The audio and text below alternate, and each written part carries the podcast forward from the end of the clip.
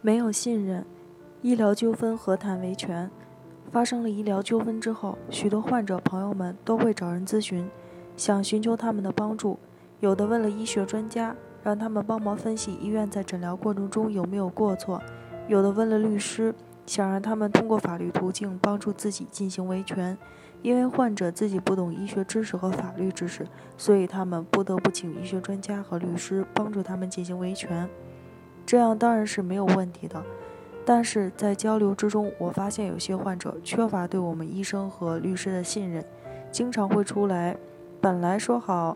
要怎么解决，然后就突然变卦，发生问题又来求助我们这样的情况，这样反反复复，不仅损害了我们之间的信任。并且，更重要的是耽误了维权。我想说，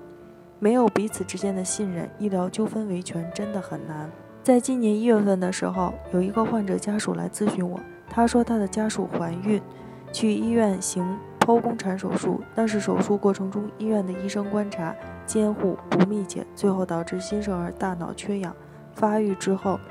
然后他来问我们这个事情怎么办。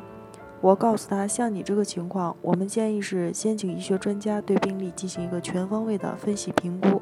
看看医院在诊疗过程中存在哪些过错，这些过错和最后的损害结果之间有没有因果关系，然后再决定采取何种维权方式。他本来说是想让我们帮助他进行评估的，让我们把他们之前做过的案例给他参考一下。当时说的好好的，后来就突然没有音信了。我想他应该是自己去解决了，所以没在意。然后到今年六月份的时候，也就是前几天，我早上刚刚起床，电话就打过来了。我一听就知道了，他就是一月份给我打电话的那位。我问他什么情况，他说鉴定结果出来了，但是我不满意，我想对鉴定意见进行质疑。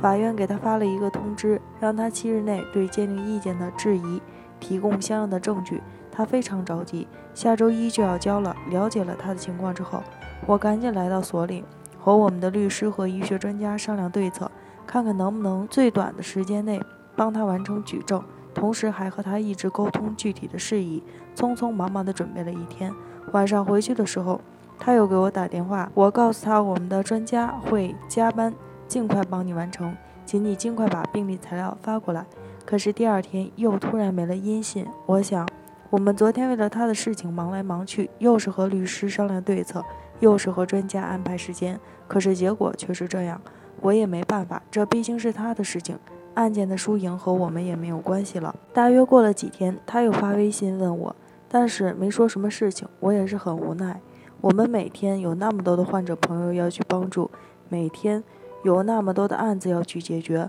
可是他却一而再、再而三、反反复复，我现在都不知道他到底想要干什么。到底是想解决医疗纠纷，还是和我们闹着玩儿，浪费我们的精力？我不得而知。经过这个事情，我在想，患者朋友们与我们之间的信任是多么重要。患者朋友们本来就对医学和法律不了解，所以他们只能寻求我们的帮助。但是，假如我们之间没有信任，那么维权就真的很难行。就像上面那位患者朋友一样，反反复复了几次，案子至今还没有解决。没有信任，何谈维权？只有建立在信任的基础上，我们才能更好的合作，更好的帮助患者朋友们维权。北京伊顿健康汇聚了国内外知名的医疗专家、司法鉴定专家、法律专家，为患者提供第三方医疗评估服务，判断诊疗行为是否规范、合理、合法。